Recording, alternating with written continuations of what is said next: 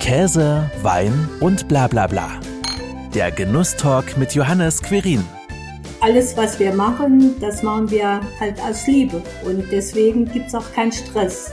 Stress macht man sich selbst. Und das sollte man nicht tun. Pestos bis zu Chutneys entstehen aus unterschiedlichen Zutaten in der Gourmet-Manufaktur meiner heutigen Gesprächspartnerin. Christine Breyer fertigt alle Delikatessen traditionell von Hand, ganz wie zu Omas Zeiten. Wie alles anfing, woher Christine ihre Inspirationen herbekommt und worauf es bei der Produktion ankommt, das verrät sie uns jetzt. Hallo Christine, schön, dass du da bist. Hallo Johannes, ich freue mich auch. Ja, mittlerweile gibt es ja eine riesige Angebotspalette bei Malis Delice. Wie fing denn aber alles dann auch an? Alles fing an mit Marmeladen und Likören. Ganz einfach. Das ist ja auch so ein bisschen, wo dein Name herkommt, Ganz ne? genau. Der kommt von Marmelade und Liköre zusammengezogen. Ja, und wann war das dann genau, als du da gestartet bist? Wie kamst du auf die Idee, das zu machen? Das war so 2008, offiziell seit 2009. Was war so der Anstoß, dass du gesagt hast, ach, ich mache jetzt meine eigene Manufaktur auf mit Marmeladen und Likören? Ja, so schnell ging's nicht. Ich habe mit einer Freundin zusammen angefangen und die ähm, hat Marmeladen gemacht, ich die Liköre. Dann gingen wir auf so kleine Märkte, aber das war eigentlich nicht so das Richtige, bis wir ähm, an Slow Food kamen. Die haben gesagt, ihr seid für solche Märkte zu schade, ihr müsst weiterkommen und ihr müsst mehr machen. Und wenn ihr zu Slow Food kommt, dann werdet ihr vernetzt und ja, so ging das weiter. Und so kamen wir dann auch an die, an den Biosphären Zweckverband, der auch wieder Leute äh, vernetzt. Was unterscheidet äh, dich denn dann auch von anderen, deine Marmeladen und deine anderen Produkte?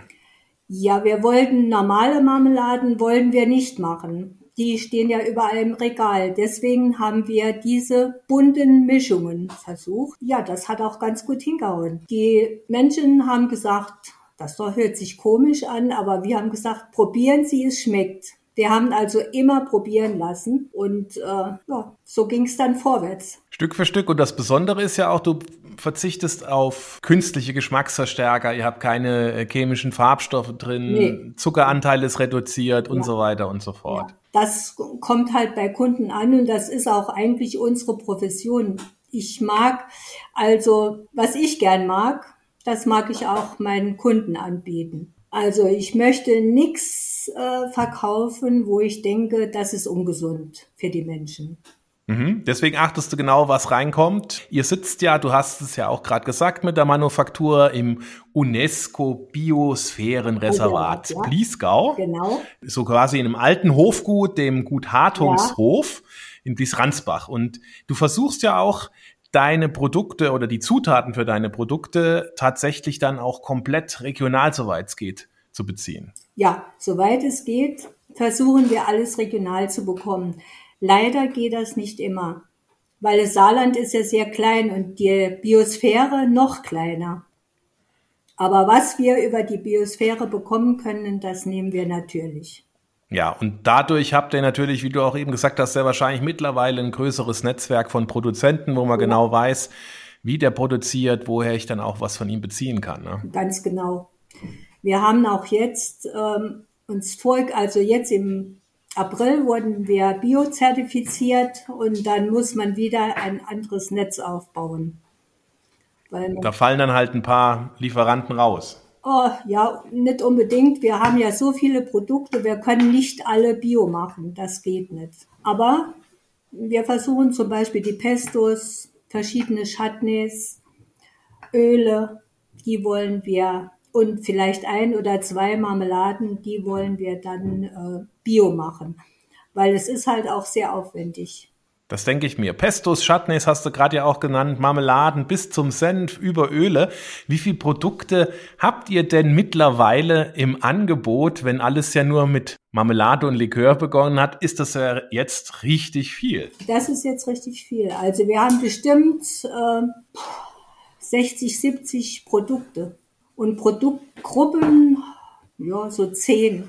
Wie ist es denn so, wenn jetzt dann tatsächlich ein paar neue Produkte dazukommen? Wie entwickelst du die? Wo kriegst du diese Inspiration her für, für neue Mischungen? Tja, das kommt ganz plötzlich.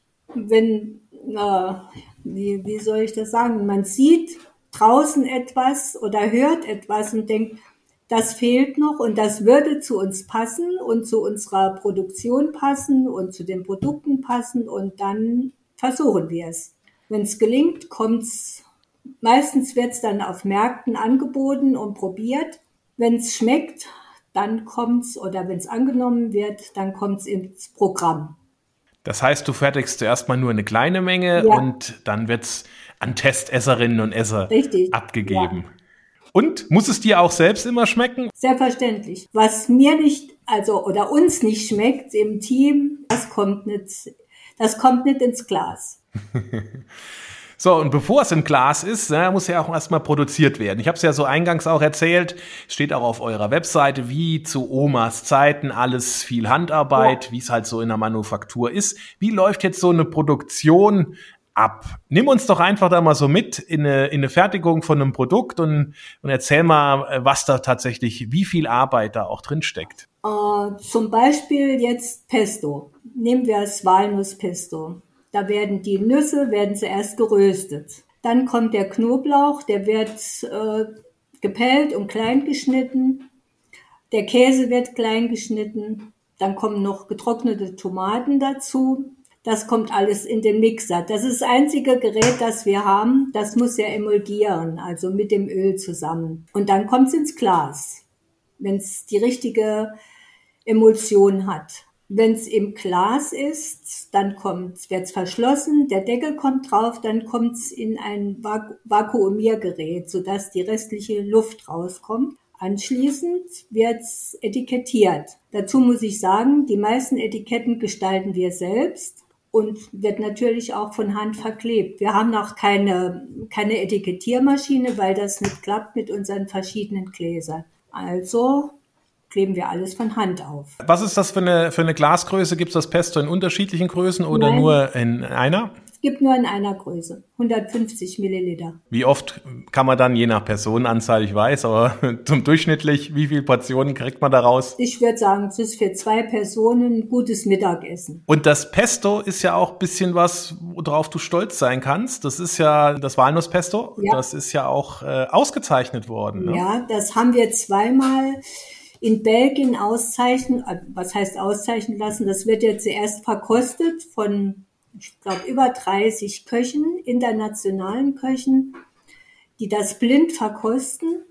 Und das ist dann wie bei den Sterneköchen, da werden Sterne vergeben und wir haben auf Anhieb zwei Sterne bekommen. Einmal 2015 und dann nach das hält die Sterne halten nur drei Jahre und dann muss man neu einreichen und 2018 gab es die nächsten zwei Sterne. Und das Prädikat bemerkenswert. Ja, ja. das darf man ja auch ruhig sagen. Also es ist ja nicht zu verschweigen. Rechnet man denn auch, wenn man jetzt so ein Produkt bei so einem Wettbewerb einreicht, dass man da so eine Auszeichnung kriegt? Beim ersten Mal wussten wir es nicht. Da waren wir also ziemlich aufgeregt und natürlich sehr stolz, dass wir diese zwei Sterne bekommen haben. Beim zweiten Mal, ich meine, wir ist immer das gleiche Rezept, haben wir natürlich schon gehofft, dass auch Nummer zwei Sterne kommen. Ja, das hat sich ja jetzt auch gezeigt, bald ist es dann wieder soweit und dann muss es dann nochmal eingereicht werden? Ja, nächstes Jahr, dieses Jahr nicht, weil wir dieses Jahr in die Biozertifizierung investiert haben. Und äh, ja, nächstes Jahr werden wir wieder einreichen. Aber dieses ist auch immer eine Investition, sowas. Selbstverständlich. Aber es bringt ja dann auch entsprechend für das ja. Produkt und für euch was. Ne? Hat das Produkt also wirklich weitergebracht. Das stimmt. Was ist denn dein persönliches Lieblingsprodukt in dieser riesigen Vielfalt von Produkten, die ihr habt? Ha, schwer zu sagen. Oh, kann ich, ich kann es eigentlich nicht sagen. Eigentlich das Lieblingsprodukt und was ich immer empfehle, ist halt wirklich das Walnusspesto. Aber ich weiß nicht, ich habe zwischenzeitlich so, so viele äh, Produkte. Ich kann es nicht sagen. und was essen die Saarländerinnen und Saarländer am liebsten aus eurer Manufaktur? Eigentlich Marmeladen, die werden immer noch viel gekauft und äh, ja, auch die Pestos. Was ist denn so eine ganz, zuerst mal, weil du eben auch gesagt hast, Mischung an Marmeladen, wenn man dann da drauf guckt, oh, wie soll denn das schmecken? Hast du ja gerade eben erzählt. Was ist denn so im ersten Moment die verrückteste Mischung, die du gemacht hast und die dann auch wunderbar ankommt und schmeckt? Oh. Also die erste, die wir gemacht haben und die auch sehr gut angekommen ist, das war Erdbeer mit weißer Schokolade. Und zwar vermischen wir nicht die Schokolade, aber wir machen sie so ins Glas. Also die wird zerkleinert und kommt auf die kochende Marmelade. Und dann sieht das halt auch noch schön aus. Die kommt gut an und wir haben so viele, ich kann's, ich kann's gar nicht sagen. Birne Mango, man muss halt immer versuchen, was zusammenpasst. Und da gehört natürlich einerseits Ausprobieren dazu, aber auch mittlerweile natürlich auch sehr viel Erfahrung aus dem Erfahrungsschatz, ja. den du dann auch ja. da hast. Ne? Es sind zum Beispiel Früchte wie äh, Pflaume, Heidelbeere, die die Heidelbeeren wachsen oder kann man im Herbst ernten. Pflaumen kann man auch im Herbst ernten. Also passt das ganz gut zusammen und schmeckt halt gut. Das ist jetzt nur ein Beispiel. Pflaumen mit Walnuss und ähm, Rotwein und ähm, was habe ich da noch drin? Das fällt mir jetzt gar nicht ein. ja, bei so vielen Produkten ja. und so vielen Rezepten, da kann man auch ruhig mal den Überblick verlieren. Ich bin jetzt ja? gerade am Überlegen, ähm, für mich sind diese Aufstriche nicht mehr ungewöhnlich, die sind für mich schon normal, deswegen fällt es mir schwer. Aber was wir auch haben, sind äh, Wildfrüchte. Ich äh, bekomme immer wieder gesammelte Wildfrüchte, zum Beispiel Weißdorn, äh, Schlehen, was haben wir da noch? Schlehen, Josterbeeren, also so ungewöhnliche Früchte. Josterbeeren sind jetzt nicht gerade Wildfrüchte, aber Schlehen und Weißdorn und die verarbeite ich auch und die haben wir dann immer so, wenn wir sie gerade haben, sind die zwischendurch im Geschäft zu haben, also bei uns im in unserem Hofladen, nicht im, jetzt nicht im großen Geschäft. Saisonal, das ist ja auch so ein Stichwort. Klar, ist ja nicht immer alles verfügbar und darauf äh, schaust du natürlich auch. Wo gibt's denn überall deine Produkte, eure Produkte aus der Manufaktur zu kaufen? Die gibt's in, im Edeka, in Edeka-Geschäften im Wasgau, in Rewe, im Globus, in Feinkostgeschäften, ja, und natürlich in eurem eigenen Online-Shop, ne? Im Online-Shop, ganz genau. Und in, und in unserem Hofladen. Und der Hofladen, ich habe es ja gesagt, ist ja auch auf dem alten Hofgut, Gut Hartungshof in Blies-Ransbach. Ist das dann, ich selbst war jetzt, habe es noch nicht geschafft, vorbeizukommen, muss ich mal das nächste Mal einplanen. Ja. Ist das dann auch äh, ein besonderes Ambiente dort? Äh, wie muss ich mir das vorstellen? Wir arbeiten wie im Urlaub. es ist also, na, wir arbeiten eigentlich ist das Hofgut liegt mitten im Wald und äh, wo wir arbeiten, ist so ein Teil des Hofgutes, also ein Gebäude des Hofgutes. Und dort arbeiten wir und es ist also wirklich sehr schön. Sehr schön und sehr abgelegen. Gutshof, den kenne ich schon, aber wie gesagt, ich war noch nicht bei dir in der Manufaktur. Schade. Ja. Ist aber auch schon Jahre her, ja. muss ich sagen. Ja, wir sind ja erst seit 2012 auf dem Hartungshof. Ja, das, als ich dort war, war das, das war noch ein paar Jahre davor, ja, deswegen. nee, das ist aber sehr schön, ähm, auch schön renoviert, der ganze Hof, ne, wenn ich das so richtig weiß, und es was Schönes entstanden. Ist ein sehr schönes Anwesen mal nochmal zurück zur Entwicklung. Ja? Wenn ihr da schön arbeitet, in so einem schönen Ambiente, die Ideen sprießen, wie du ja auch eben gesagt hast, kommen einfach so in den Sinn. Wie lang braucht's denn von der Idee bis dann nachher Testesser sagen, das schmeckt, dann tatsächlich, dass in die Serienfertigung geht bei so einem Produkt? Naja, das dauert 14 Tage, drei Wochen. Und dann ist es da. Wenn es dann schmeckt und dann sagen wir, wir übernehmen es jetzt. Wie sieht denn so ein Alltag aus? Der dich dann total glücklich macht, wo du sagst, ach, das ist ein erfüllter Tag gewesen? Schwer. Eigentlich jeder Tag ist. Es gibt natürlich stressige Tage, aber richtig Stress haben wir nicht. Weil äh, alles, was wir machen, das machen wir halt aus Liebe. Und deswegen gibt's auch keinen Stress. Stress macht man sich selbst. Und das sollte man nicht tun. Also was wir noch aufgenommen haben, ist Schokolade, das heißt Bruchschokolade.